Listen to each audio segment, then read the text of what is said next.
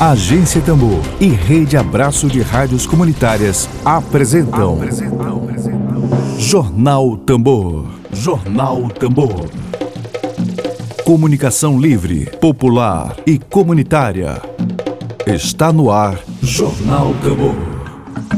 Jornal Tambor. Dedo de prosa.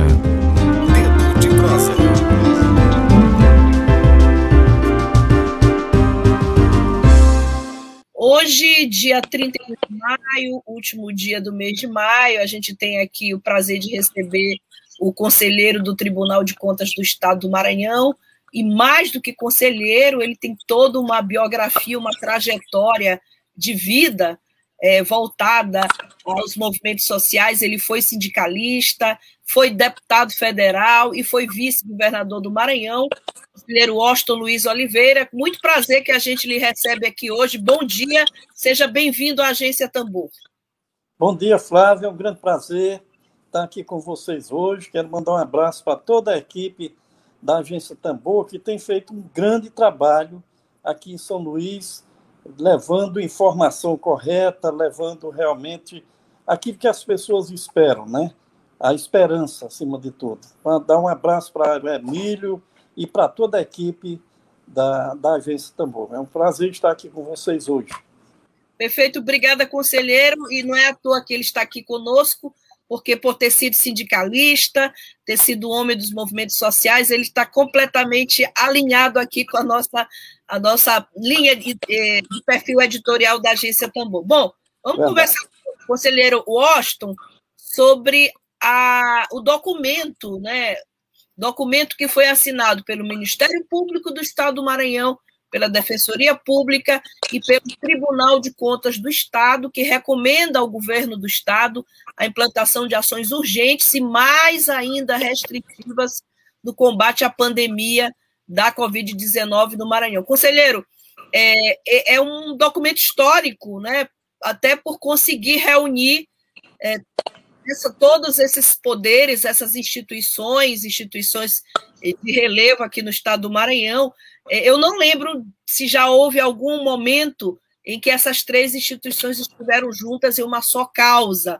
Eu queria lhe começar lhe perguntando sobre a importância desse tipo de união contra a Covid-19, sobretudo a importância da união dessas três instituições, pedindo mais restrições nesse momento que tá, continua difícil aqui no combate à Covid no Maranhão é muito necessário e de fundamental importância que as instituições de Estado estejam voltadas e preocupadas com essa situação de caos, com essa situação dramática que vive o Estado do Maranhão hoje com o avanço da, da, dessa epidemia aqui. Hoje mesmo, é, 97% do, dos leitos de UTIs no, no, no Maranhão, em São Luís do Maranhão, estão ocupados. Isso é muito sério, muito grave e, portanto, precisa de, de, que as instituições de Estado tomem medidas é, decisivas para isso. E, ao mesmo tempo, se leve informação e conscientização a toda a sociedade, a toda a população, para tomar pé, tomar consciência dessa gravidade. Porque as pessoas vão morrer, estão morrendo e vão morrer se não tivermos é, uma, uma consciência disso, e principalmente aqui, que não houve nenhum caso de, de, de extensão, do, em consequência do vírus da, do, do, da, da cepa indiana, mas é, tem pessoas doentes aí no hospital que, que com esse vírus aí. Então precisamos ter o máximo de alerta, o máximo de cuidado e trabalhar no sentido de que seja intensificado o, o, o, o processo de vacinação para que nós possamos, é, de fato, é, vacinar toda a população. Infelizmente, nós vivemos uma situação que não temos uma coordenação nacional. O Brasil é um país que tem experiência, todos nós sabemos, e, e vivência, e, e culturalmente o povo é adaptado a tomar vacina. Mas com essa onda negacionista que imperou no país e com a falta de coordenação nacional que obriga os meios de comunicação, obriga também as instituições em cada estado tomarem as medidas que, que se tornam necessárias, é, nós resolvemos, então, a partir de sexta-feira, essas três instituições ajudar, colaborar, inclusive com o governo do Estado, para que nós possamos é, imediatamente conter essa situação dramática que vive o Maranhão.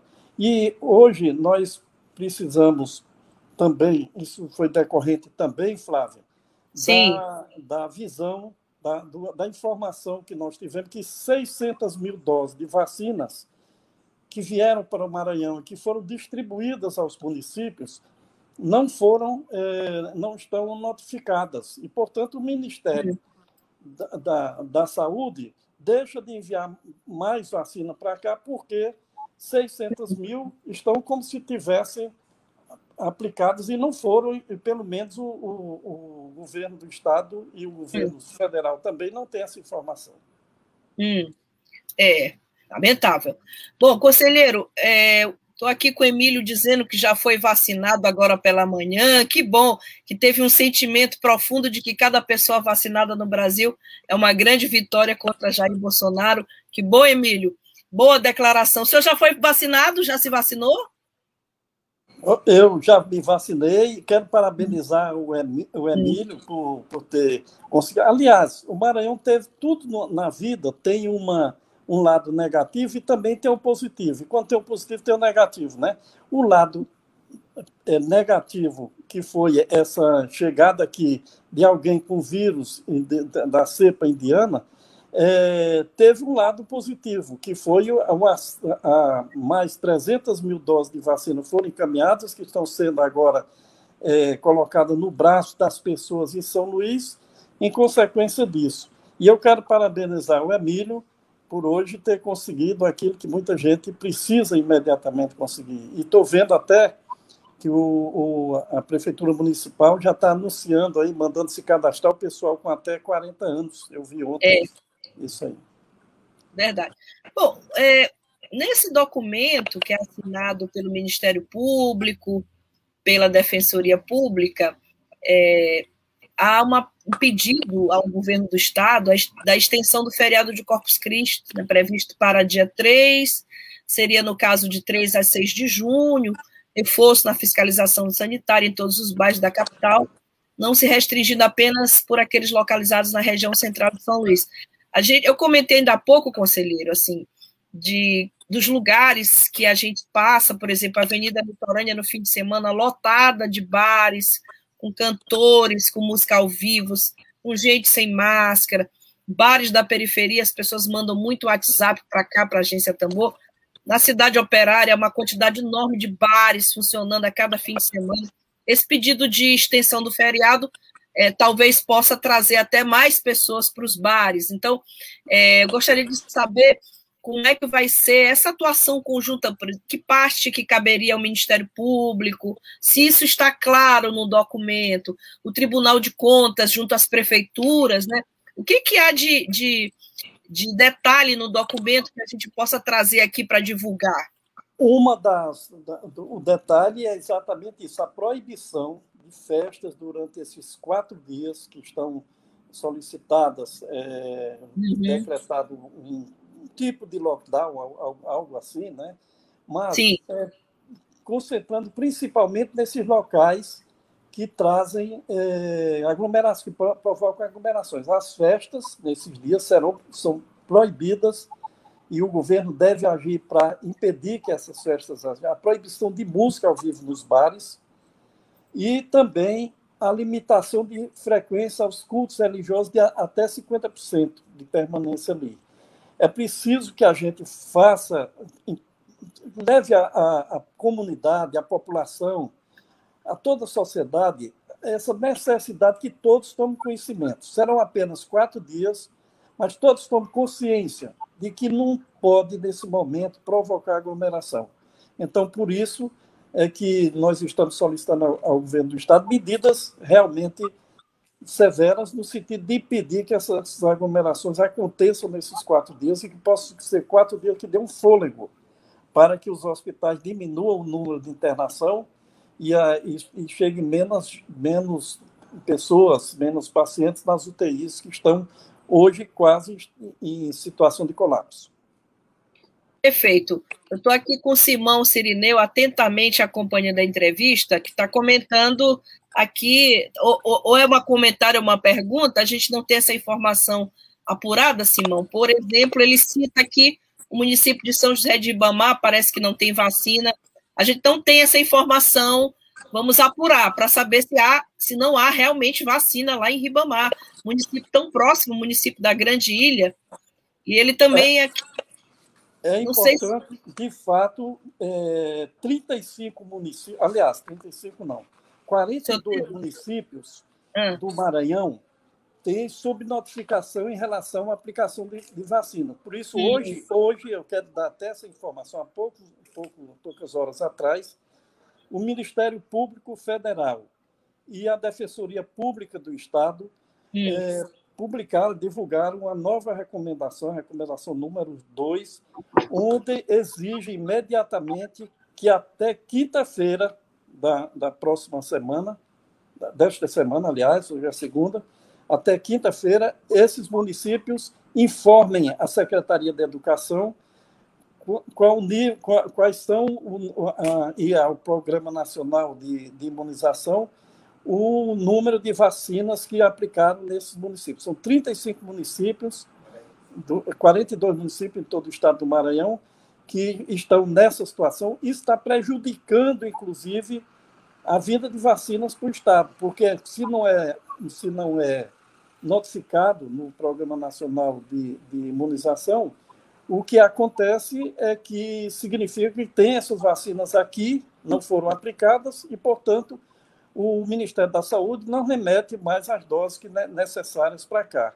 Então, essa, esse documento foi expedido agora pelos hum. órgãos que têm, é, é, têm essa função, que é o Ministério Público do Estado e a Defensoria Pública, Sim. para que, eles, que esses municípios tenham prazo e mandem sob pena de, de, de incorrer em, em, grave situação, como, por exemplo, demissão e, de, do, dos secretários municipais e dos responsáveis pela imunização em cada município desse.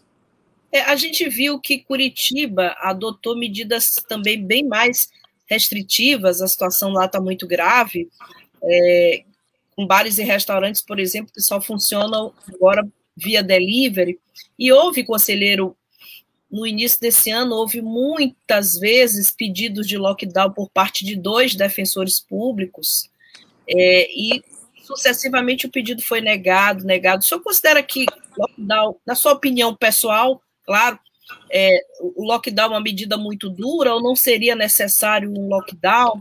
Eu gostaria de ouvir sua opinião sobre o lockdown. Por que, que o governo não decreta lockdown? Eu acho que era necessário o lockdown, era fundamental. Nós vimos que aquela cidade lá, Piracicaba, em São Paulo, quando estava em colapso, que adotou o lockdown, teve, em, no prazo de 15 dias, uma redução fortíssima do número de, de internados em hospitais, etc. Mas nós estamos vivemos numa situação complicada no país para ter lockdown. Por quê? Quem não tem emprego fixo, como é que vai viver? se, o, se o, não há um programa nacional de, de, de, apoio a essas famílias carentes, as famílias que estão nas periferias, que vivem, sobrevivem ganhando um salário mínimo ou ganhando alguma coisa no dia a dia para se alimentar. Então, é impossível praticar um lockdown para realmente uma cidade, um município, se você não dá um apoio necessário às, às pessoas que precisam de, de, sobreviver, de se alimentar. Né? Então, eu acho que o que nós podemos fazer num momento como esse é restringir aquelas atividades que podem momentaneamente serem restringidas, como essas medidas agora adotadas. se nós vamos ter dois dias e um feriado no meio, é, é, fecha mais um dia, faz um feriado prolongado, e nesses dias aplica algumas medidas que impeçam aglomerações. E, acima de tudo, acho importante que a imprensa, nesse período dessa pandemia em todo o país, todos os órgãos de imprensa, tanto a imprensa que já surge hoje popular, como é o, o caso do, da, do, do da, da, da, agência Tambor, como também a, agência, a, a, mídia corporativa, a grande mídia, todas Sim. elas agiram de forma correta no sentido de educar, de orientar, de, de, de chamar a atenção da população para que não, não é, cumpra aquelas regras né, fundamentais para evitar a contaminação, aquelas regras que as, as autoridades de saúde é, sempre é, orientam, que todos sabem. Né?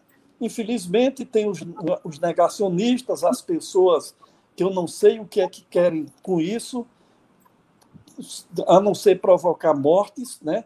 que fazem exatamente o contrário. Fazem aquilo que, que nós estamos vendo aí todo dia, diz que não precisa ter máscara, querem as igrejas abertas e superlotadas, querem festa toda hora. Com, são atividades que poderiam ter, se, acontecer com mais, com mais cuidado, né? evitando tanta aglomeração e orientando e estimulando as pessoas a usarem máscara e usarem é, distanciamento e a, o álcool em gel, aquilo tudo que a gente sabe que é necessário para evitar é, contaminações e também evitar mortes. Né? Eu tive muitos amigos, pessoas inclusive da família, que faleceram em, em consequência da Covid. Isso todos, todas as famílias têm. E, com certeza, essas pessoas que fazem isso, que estimularam esse, essa desorganização do sistema de saúde do Brasil, um dia vão pagar por, essa, por esses crimes. Portanto, eu, eu vejo como necessário fazer isso, mas não tendo como fazer uma medida obrigatória de, de paralisação de tudo, possível no país como nós vivemos hoje, quando as pessoas que estão desempregadas não têm o que comer, né? É, de fato, sem dúvida nenhuma. Bom, a gente tem muita indignação aqui, nesse momento aqui na, na nossa transmissão, em forma de pergunta. Uma delas é do, do, do, próprio Simão Sirineu, que pergunta por que, que São Luís avança na vacina e São José de Ribamar fica parada? É bom que o doutor Julinho e a sua assessoria de comunicação se pronuncie sobre isso, porque há muita indignação das pessoas de São José de Ribamar com relação a essa paralisação aí, que a gente ainda não tem a informação apurada, Simão, repito, por responsabilidade jornalística, mas a gente vai buscar essa informação e trazer aqui para saber o que está acontecendo lá em São José de Ribamar. João Otávio Malheiros, é, esse ambientalista que tem todo o nosso respeito, pergunta: vai esvaziar ônibus e monitorar a aglomeração nas grandes lojas e supermercados? Vai interditar a praia? A gente sente muito, conselheiro, é que as medidas têm sido sempre restritivas por parte do governo, elas não têm aumentado, é sempre, são sempre as mesmas, né? 50% de lotação de igrejas, 50% de lotação de academias, bares e restaurantes até às 23 horas. Mas a gente não tem algo mais, é, mais concreto, mais forte. O governador deu, fez uma, uma declaração fiel assim a seu estilo, meio de falar que ele disse: Eu não posso ter um fiscal por cada habitante do Maranhão. Ele disse na última coletiva, eu assisti, fala que é bem o estilo dele de falar, né? Eu não posso ter um fiscal em cada habitante por Maranhão. Mas agora, com o Ministério Público, com o Tribunal de Contas do Estado e com a Defensoria, a gente espera que esses três órgãos possam, de fato, somar naquilo que o governo se diz limitado para fazer. Né? É, e essa orientação é, de hoje do Ministério Público manda que é toda no, na, no que se refere à ilha de São Luís seja feita essa essa essa fiscalização. A polícia tem que visitar esses é, lugares. Ótimo. Inclusive, a partir de denúncia, a própria população terá que, que informar também. Né? Eu queria dizer que no município de São José de Ribamar, que recebeu as vacinas, apenas 38% foi, de, de vacinados foi informado ao o, o sistema nacional, ao Programa Nacional de Imunização. Então, apenas 38%, mas é, é, vacinados lá, é o que está informado aqui, e por isso essas instituições, o Ministério Público, a Defensoria Pública, o Tribunal de Contas, que o Tribunal de Contas já está fazendo fiscalização, fazendo esse levantamento também, vai saber onde é que estão essas vacinas, porque e, e o prazo é até o dia até quinta-feira, onde estão essas vacinas, porque 38% é realmente muito pouco, né? São 42 municípios que têm menos de, de, de, é menos de 80% é, informado seu número de vacinados.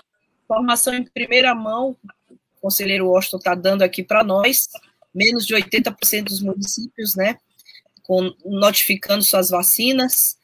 É, conselheiro, o senhor é vice-presidente de uma corte, né, de extrema importância para a democracia brasileira e para para transparência no uso dos recursos públicos, e a gente sabe que nós temos 217 municípios maranhenses, e a gente sabe que as verbas federais vieram, não, não foram interrompidas, veio muito dinheiro para merenda escolar, e, e muitas denúncias de falta de cestas básicas para alunos e suas famílias, e os recursos da Covid vieram para esses municípios todos.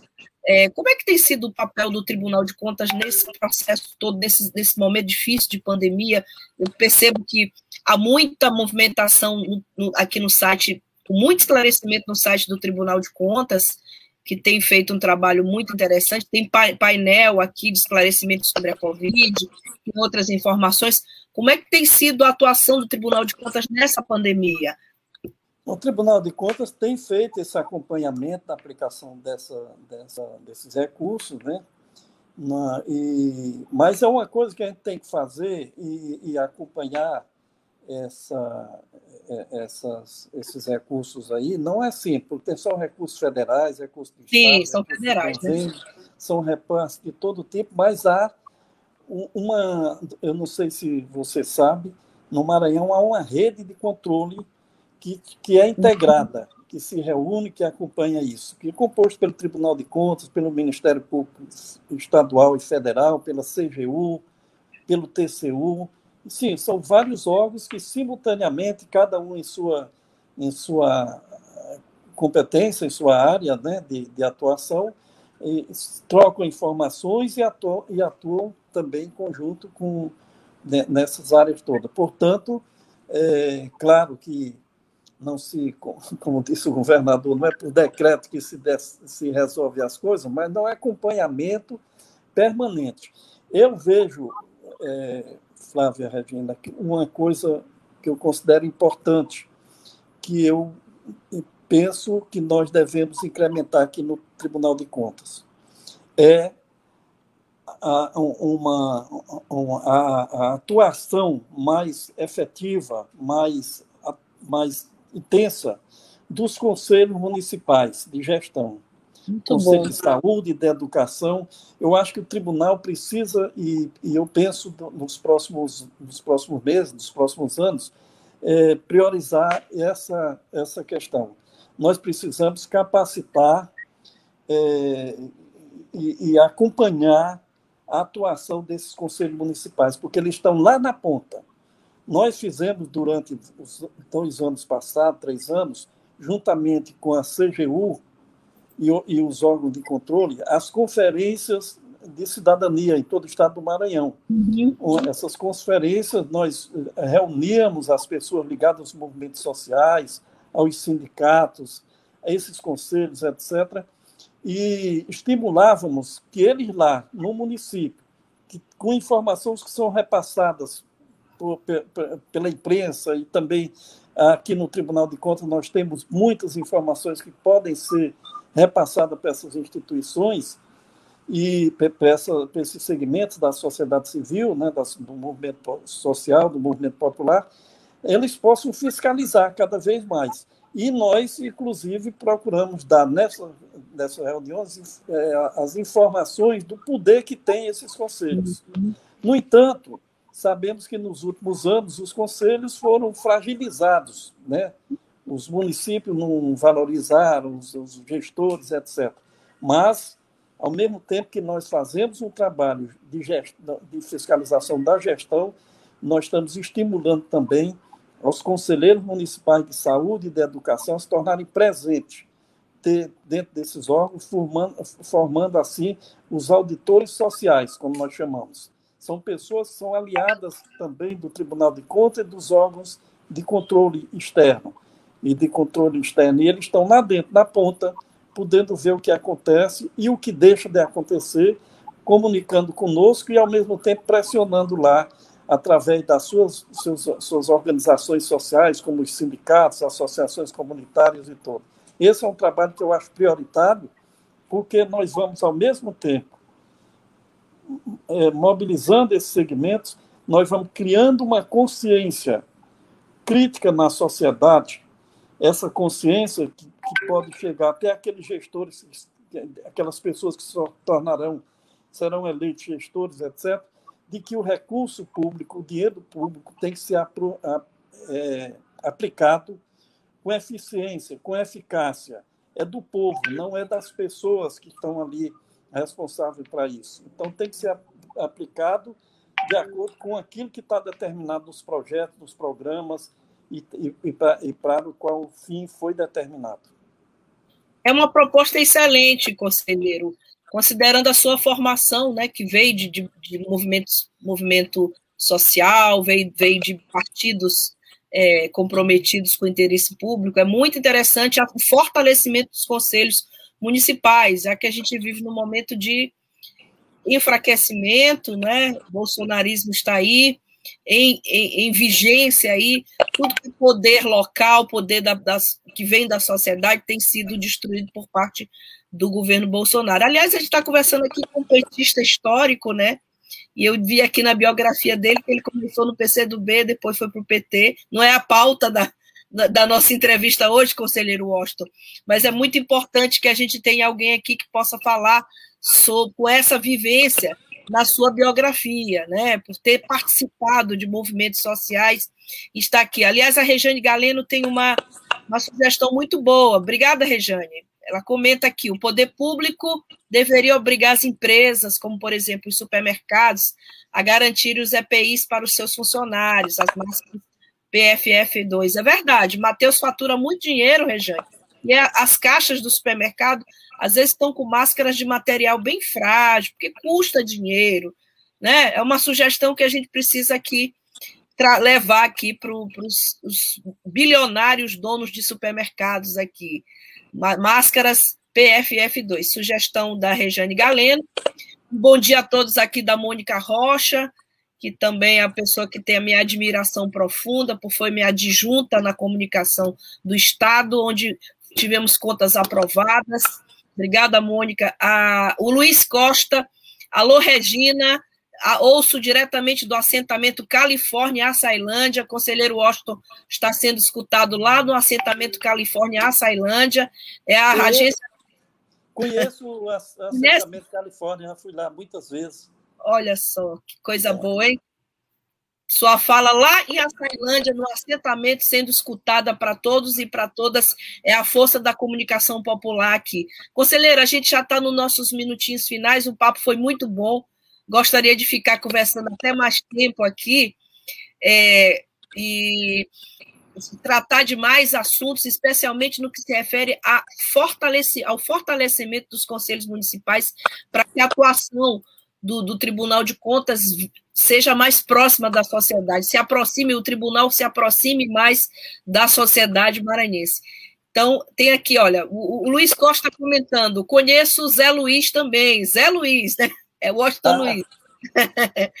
e, e o, o Simão Sirineu, quero ser vacinado também, Simão. Está chegando a vez, vamos continuar aqui. Conselheira, a gente gostaria de lhe pedir, a, assim, a sua, a sua fala, sua, seu discurso, suas considerações para essa nossa audiência que está em assentamento, que está em, em, territórios indígenas, que está agora ouvindo pelo YouTube, pelo Twitter, pelo Facebook, essas pessoas que estão no Maranhão inteiro e no mundo nos, nos escutando agora sobre a Covid-19, sobre o enfrentamento dessa pandemia. Aliás, eu li um livro esse fim de semana maravilhoso, que é do, do também do indígena Ailton Krenar, ele fala que a vida não é útil, fala de que a pandemia é uma espécie de aviso prévio para a humanidade que a gente ainda não entendeu que aviso é esse que a pandemia está dando para nós, com tantas perdas. Então, gostaria de lhe pedir sua fala para essas pessoas, seu discurso para essas pessoas que estão nos ouvindo agora nesses minutinhos finais, suas considerações finais. É uma satisfação grande é, ter, através da Rádio Tambor, e ter chegado, a Agência Tambor, ter chegado em tantos lugares tão distantes do Maranhão e, e chegar sabendo que a, a, a Agência Tambor tem uma, uma audiência fortíssima junto aos movimentos populares.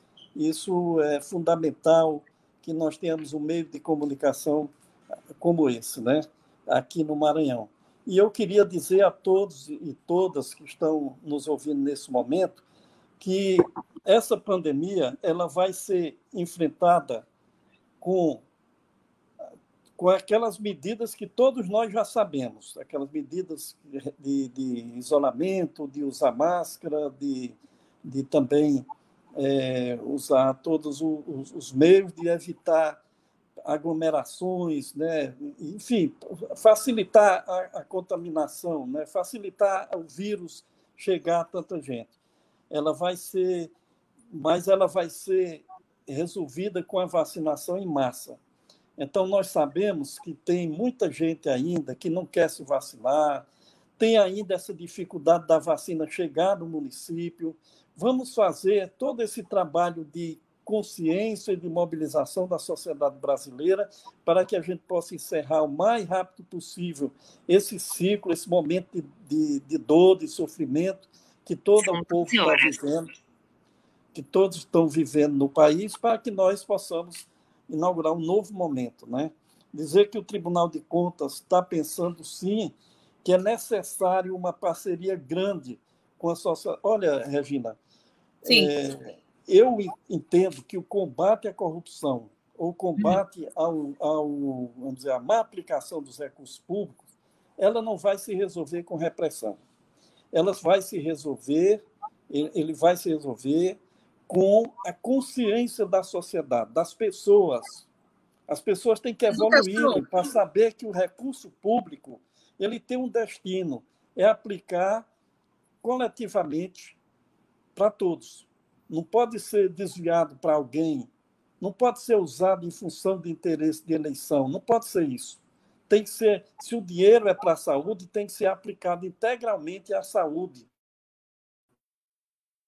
Também, isso é, então, para isso, para que isso ocorra, é preciso que todos tomem conhecimento, combatam as pequenas corrupções que, que se conhece todo dia, aquelas práticas que, que são que geram as grandes corrupções e que nós possamos, eu estou pensando, discutindo com alguns companheiros que, que sabem da importância dos movimentos sociais e populares para a gente mudar essa história do Brasil, eu estou pensando que nós vamos ter que realizar uma coisa que foi feita no ano de 2011, por aí, um grande evento com esses conselheiros é, municipais de saúde, educação, da Ótimo. criança e do adolescente, enfim, todas essas pessoas que são dos movimentos sociais, que estão lá nos municípios e que podem fiscalizar, podem orientar, participar, inclusive, da gestão, definindo prioridades dos municípios, para que nós possamos realmente fazer um Maranhão desenvolvido,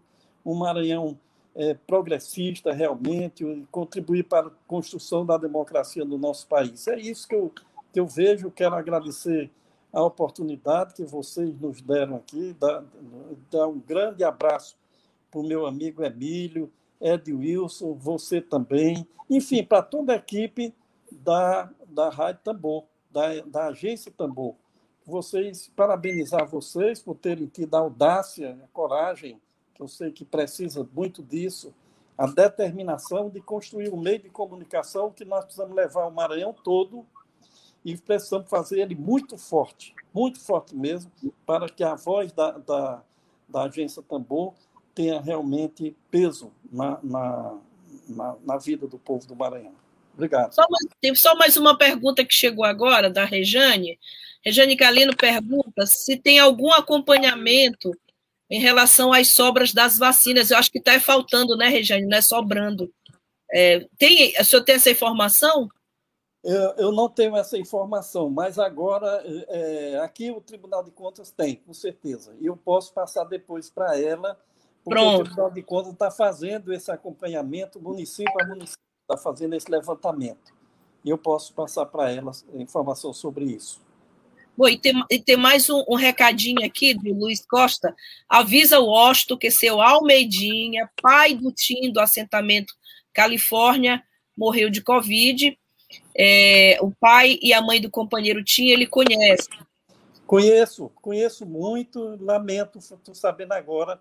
É mais um daquelas pessoas de grande importância que tem para a vida de todos nós, para a vida do nosso Maranhão, que se vai por conta de uma, de uma pandemia, de uma doença, de uma infelicidade como essa. Nós temos que enfrentar isso e acabar com isso o mais rapidamente possível. Eu Perfeito. quero manifestar meus sentimentos, meu pesar a toda a família do Tim. O Luiz, a gente agradece a tua participação aí do assentamento Califórnia em Açailândia. É, é para isso que essa rádio existe, é para fazer essa mediação, aproximar é, nossos entrevistados da, da nossa audiência. O Simão Sirineu comenta que a entrevista foi excelente com o conselheiro Washington e o Emílio Obrigado. dando um abraço para o Washington. Obrigado. Pronto. E o Simão, Vitória Cirino da Assembleia também, a Vitória Cirino, é, foi outra pessoa que a gente também é, lamenta muito, a Vitória Cirino da Assembleia também faleceu, dias muito difíceis, mas é, a Mônica Rocha também está parabenizando pela entrevista, muita gente na nossa audiência nesse momento. Conselheiro, a gente agradece por ter disponibilizado um tempinho aqui para nós e para toda a sociedade maranhense que lhe ouviu agora. Desejo saúde, né? Muita saúde para você e um abraço forte. O Emílio também mandou esse abraço forte agora, Emílio Azevedo. E eu vou dizer até breve, não vou lhe dizer obrigada, até breve, para que o senhor volte mais vezes aqui para conversar conosco nesse bate-papo tão esclarecedor e tão importante para nós. Obrigada. Obrigado. Está aqui também o João Carlos Raposo. Ah, João, João Carlos. Fernando Abreu, ele está muito bem assessorado aí na comunicação, só gente de jornalista de primeira grandeza. Obrigada a todos e a todas. É, um bom dia, uma boa semana. É preciso estar atento e forte, como diz aqui a Gal Costa. Obrigada, gente. Tchau. Boa semana para todo mundo. Web Rádio Tambor. A primeira rede de comunicação popular do Maranhão. Comunicação comunitária. Livre, alternativa e popular.